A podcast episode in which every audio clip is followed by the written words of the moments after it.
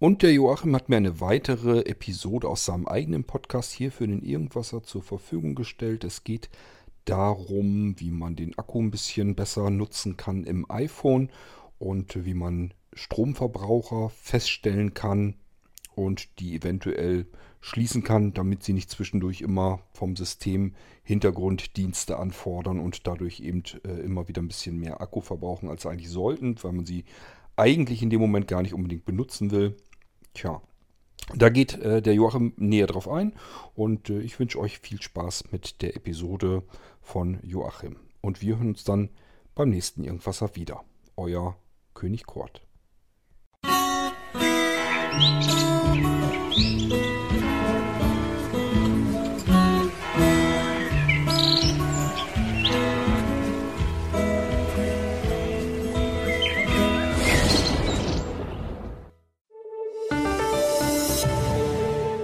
Hallo und herzlich willkommen zu einer neuen Folge von Smytech, dem Podcast von Schulze IT-Schulung und Dienstleistungen.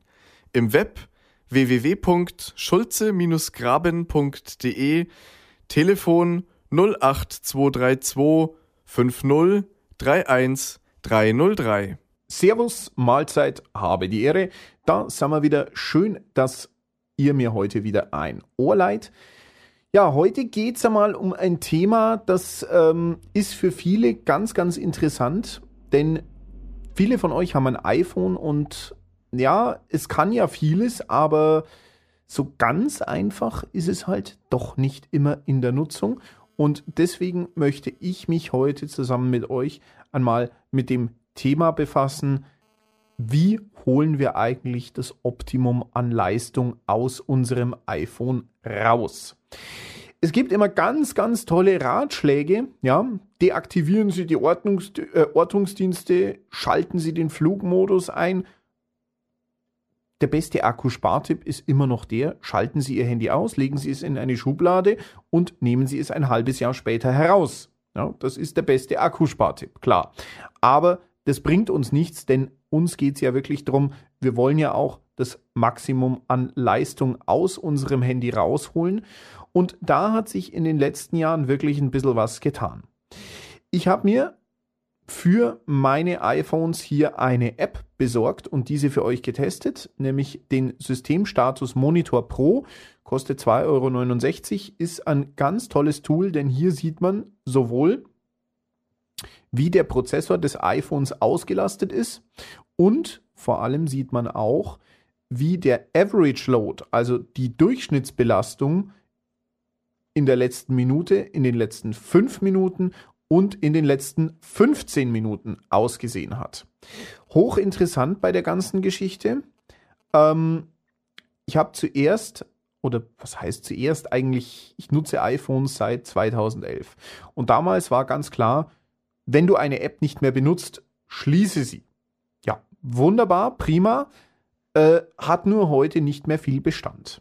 Ich habe mich immer gewundert, ich habe mir ein iPhone 7 gekauft vor einem Jahr ungefähr und habe mich immer gewundert, naja, so richtig lang will der Akku eigentlich nicht halten. Also über den Tag zu kommen ist schon ein bisschen eine Herausforderung und ganz ehrlich, manchmal sei es beim ähm, Telefonieren per WhatsApp oder per FaceTime Audio, da gab es dann auch ein bisschen schlechte Qualität, wo ich dann schon teilweise gestaunt habe und mir gedacht habe, hm, da hast jetzt ein iPhone für fast 1000 Euro. Damals war das ja noch richtig teuer. Ähm, da müsste doch irgendwo ein bisschen mehr drin sein. Ist es auch, aber genauso wie bei Windows gilt hier das, was früher nie eine Rolle spielte, nämlich nur ein sauberes System kann auch richtig Leistung bringen. Und genau damit wollen wir uns in dieser Folge von Smytech ein bisschen befassen. Ähm, generell gilt von Zeit zu Zeit einfach mal nicht mehr benötigte Apps auf dem iPhone löschen. Ich habe eine interessante Statistik letzte Woche im Fokus gelesen. Ähm, die Deutschen haben im Schnitt 120 Apps auf dem Handy und 30 davon benutzen sie. Und das hat mich ein bisschen zum Nachdenken angeregt und ich habe mir gedacht, jetzt schaust einfach mal durch, wie viel du drauf hast. Und ich habe gesehen, so weit weg war ich gar nicht. Mit 85. Ja? 85 Apps Und davon nutze ich, naja, so 20, höchstens 25.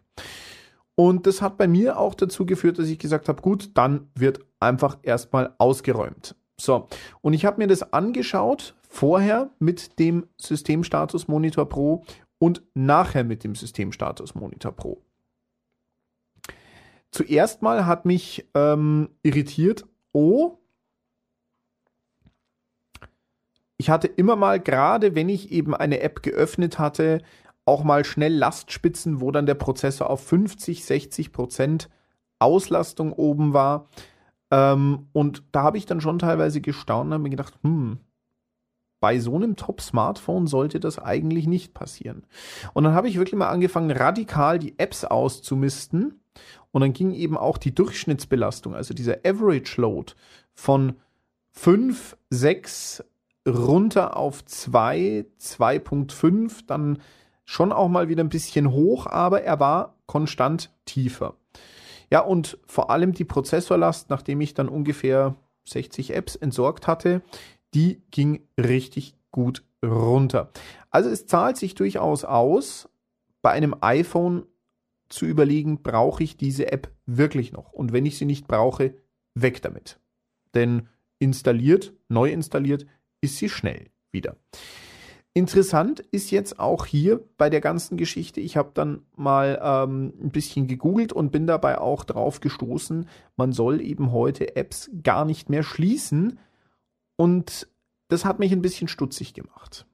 Denn ich kenne durchaus Apps, die sind Meister im Akkusaugen. Und äh, die möchte ich hier auch mal kurz zusammenfassen die Apps, die ich nutze oder auch benutzt habe, wo ich wirklich sagen kann, die ziehen euch den Akku leer, deswegen immer über den App-Umschalter schließen. Wie nutzen wir den App-Umschalter und schließen damit Apps? Ganz einfach, wenn VoiceOver aktiviert ist, machen wir einen Doppelklick auf die Home-Taste, gehen durch die entsprechenden Apps mit links-rechts wischen und die, die wir schließen wollen, da wischen wir mit drei Fingern nach oben. Dann können wir mit der Home-Taste wieder den App-Umschalter schließen und die App ist dicht. Ganz klar Facebook und der Facebook Messenger. Das sind Apps, die sich ständig aktualisieren und die können auch gar nicht anders, als uns einfach den Akku in kürzester Zeit leer saugen und natürlich auch richtig auf die Leistung gehen. Dann natürlich jede Form von Navigation.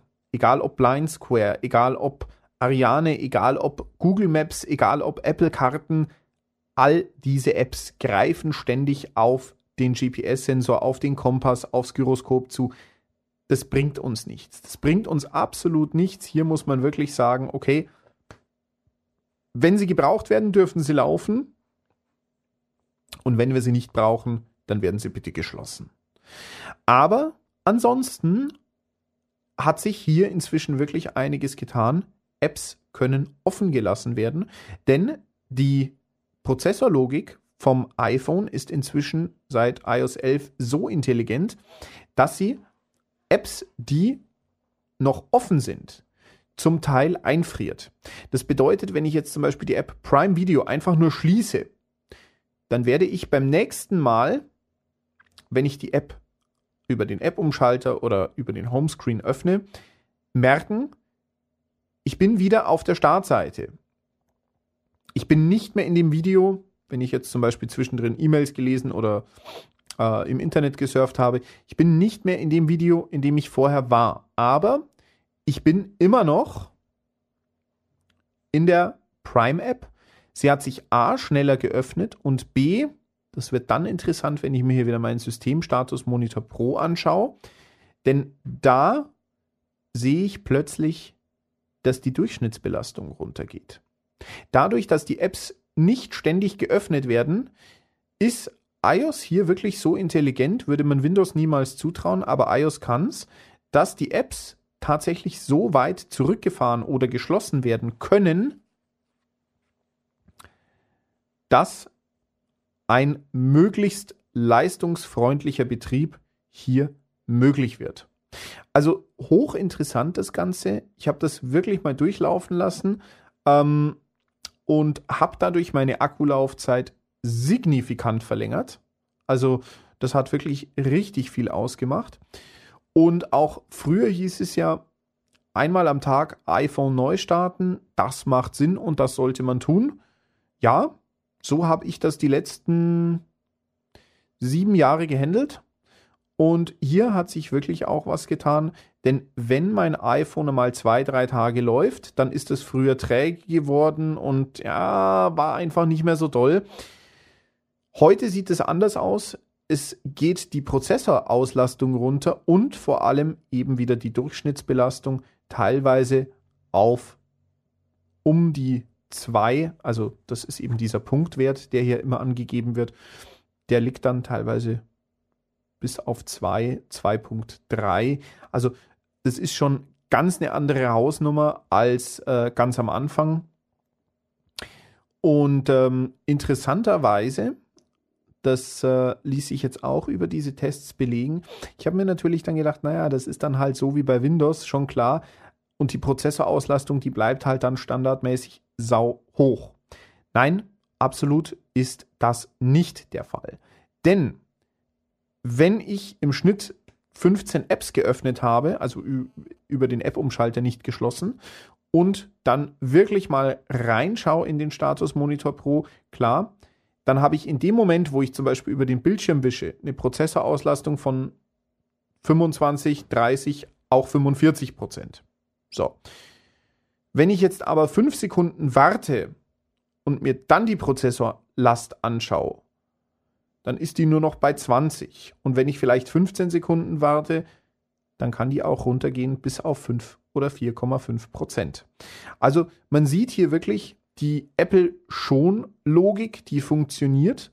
Ja, geöffnete Apps werden in den werden eingefroren und belasten auch wesentlich weniger, als wenn man sie wieder neu starten müsste. Aber es gibt hier Ausnahmen und dazu gehört einfach jede Form der sozialen Netzwerke. Jetzt habe ich euch noch einen kleinen Tipp an der Hand. Wenn ihr nämlich eure größten Akkufresser diagnostizieren wollt, dann könnt ihr das ganz einfach tun. Und zwar geht ihr in die Einstellungen auf eurem iPhone, geht dann auf den Punkt Batterie. Hier gibt es nun äh, Batterienutzung ansehen entweder über die letzten 24 Stunden oder die letzten sieben Tage. Hier ist es meistens sinnvoller, die letzten 24 Stunden auszuwählen.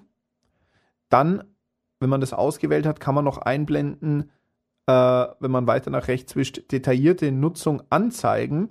Auch das sollte man markieren. So, und dann werden rechts davon alle Apps aufgelistet und zwar in der Reihenfolge, wie viel Prozent des Akkus sie verbraucht haben in der von uns ausgewählten Zeit.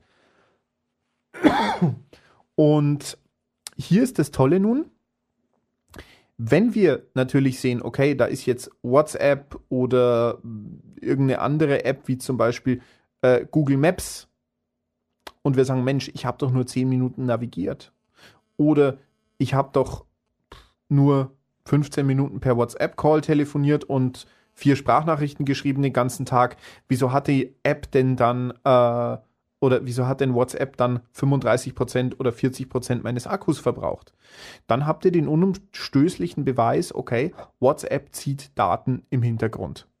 Und da geht es dann auch wirklich nicht anders bei solchen Apps. Die müssen dann einfach radikal jedes Mal über den App-Umschalter geschlossen werden. Wenn man wirklich sagt, okay, ich habe jetzt ein soziales Netzwerk, das brauche ich und das will ich auch keinesfalls deinstallieren, dann kann man auch über die Mitteilungen, also Einstellungen, Mitteilungen, hier noch festlegen, dass eine App zum Beispiel keine Mitteilungen senden darf.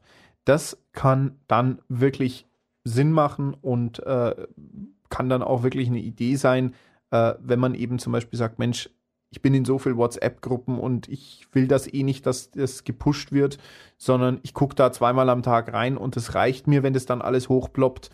Äh, dann kann man das tatsächlich auch so einstellen. Und das ist klar, spart natürlich auch viel Akku äh, und ja, bringt natürlich auch ein gewisses Quäntchen an Leistung. So, ich hoffe, ich habe euch wieder ein bisschen weitergeholfen, ein bisschen informiert. wenn ihr Fragen habt, schreibt gerne eine E-Mail. Zeitnah wird geantwortet. Und ich wünsche euch eine gute Zeit. Bis zum nächsten Mal. Das war eine neue Folge von Smytech, dem Podcast von Schulze IT-Schulung und Dienstleistungen. Im Web www.schulze-graben.de, Telefon 08232 5031303.